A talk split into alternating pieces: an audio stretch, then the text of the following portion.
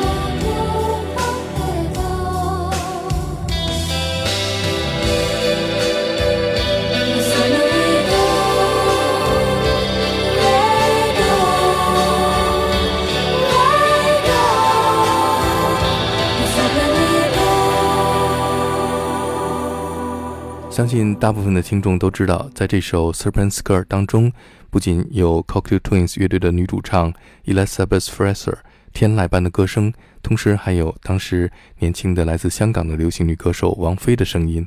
这一个出人意料的合作，不仅让所有 Cocktail Twins 的乐迷感到吃惊，同时也让中国的乐迷认识了这一支来自苏格兰神秘的 Dream Pop 乐团 Cocktail Twins。So how did it happen in the very beginning? Yeah, it was really strange. It's not something we, we would ever have thought of. You know, it was a, it was a suggestion from uh, somebody in the record company who was a, uh, who heard that uh, Faye Wong was a fan of our band, and would we like to do a collaboration with her? 一九九二年，Cocteau Twins 离开了他们合作了十年的独立唱片公司 Four AD。转签主流唱片公司 Mercury Records。在一九九三年，Cocteau Twins 推出了他们的第七张录音室专辑，也是签约主流唱片公司之后的首张专辑《For Calendar Cafe》。一九九四年，王菲在香港唱片公司新艺宝旗下推出了改回到本名的首张专辑《胡思乱想》。在这张专辑当中，王菲翻唱了两首 Cocteau Twins 的歌曲。我们现在听到的是翻唱自 Know Who You Are at Every Age 的《知己知彼》。曾是你自然陪着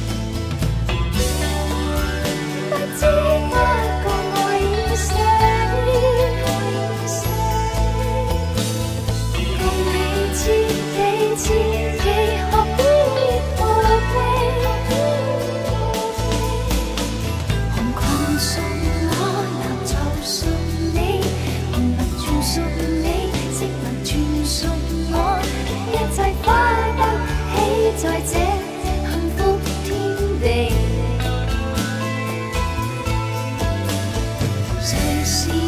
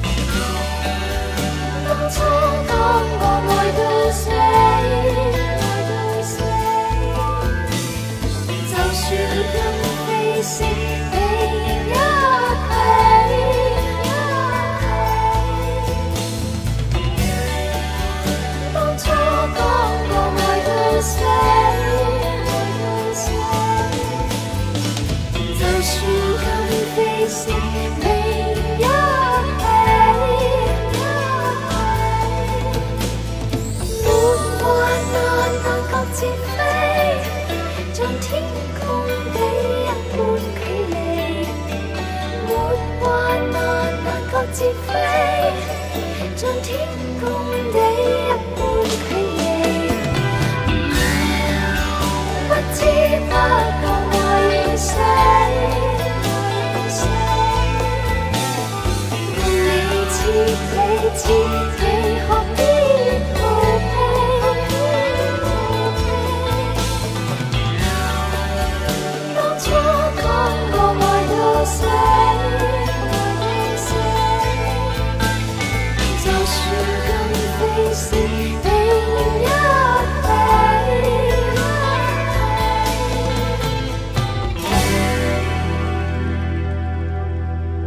当年王菲签约的香港唱片公司新艺宝和 Cocteau Twins 签约的 Mercury Records 同属于宝丽金。Simon 会议说，是唱片公司的人首先跟他们提起来，有一位香港的女歌手是他们的歌迷，希望能够跟他们合作。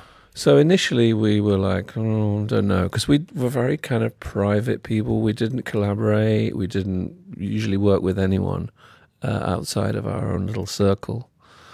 But when we heard her music, we actually thought it might be a really cool thing to do. And also, you know, give us a new audience, get music to a completely new generation of people. So that's how we came about. And her voice is actually very similar to Elizabeth's. So I don't think we quite realized what was actually going to happen. In other words, I didn't think we realized that Faye was going to sort of sing on the tracks. Initially, we didn't realize that. But then when they sent back the tapes, and we were like, oh, that actually is kind of cool. So it was really great fun and very different for us to do it. And the record seemed to get good response. And after that, we actually, me and Robin actually wrote some music for Faye uh, on her next record. Yeah. 最开始，他们认为 Cocteau Twins 从来不会和乐队之外的人合作，但是他们听了王菲的音乐之后，发现她的嗓音和 Elizabeth Fraser 非常相似，也许这一个合作会为他们带来新的乐迷。第一次尝试之后，他们都非常满意，唱片也获得了很好的反响。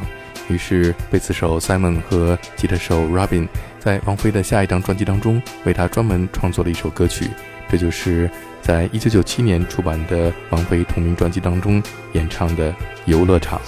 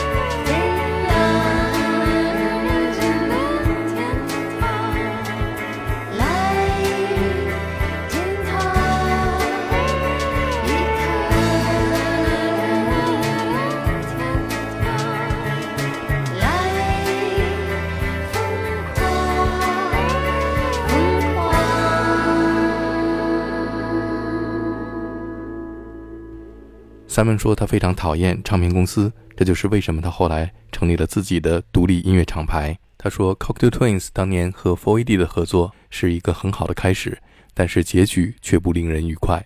现在回想起来，当年签约主流唱片公司是他们犯的最大的错误。During the meeting, you were saying, and you hate record companies, and that's why you start your own company. It was uh, nice to start with 4AD, but in the end was a little bit uh, yeah, not happy with. But yeah. uh, it was a big mistake for you band to sign with major label. Yes, so apart from that decision to, to work with Faye Wong, exactly. Um, yeah, I think a lot of bands just will will will always find it difficult working inside uh, business. You know, because music and business don't always r- work that well together, and I, everything was fine until we got successful. And I think what happened was the money that we were making for AD was not coming back to us.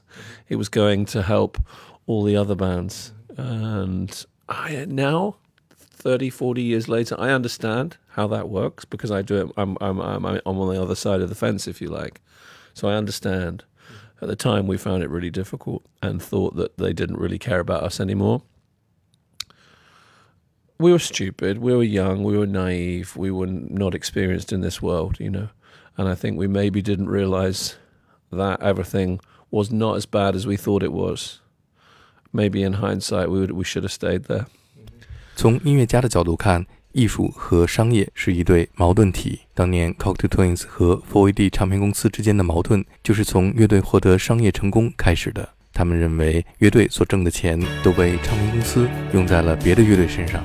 现在回想起来，换位思考，萨蒙觉得也许当年他们太年轻、太任性，也许应该选择留下。我们现在听到的是 Cocktail Twins 在一九九零年获得巨大商业成功的专辑《Heaven or Las Vegas》当中的标题作品。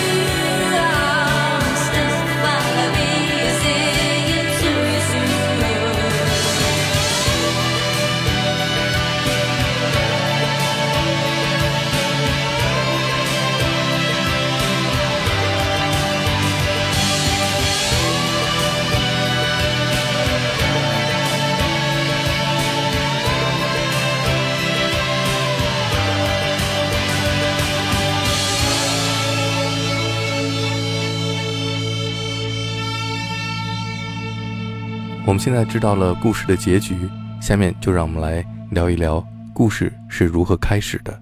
Yeah, well, uh, after I left school, uh, 18 years old, I went to my favorite record shop, which was Beggars Banquet Records in in uh, southwest London, and I used to shop in there. I used to buy seven-inch singles, and um, I went in there and asked if they had any jobs, and because they knew me because I was always in the shop as a kind of punk fan, they liked me and said, "Why don't you come and try a Saturday job? Try try working for a Saturday."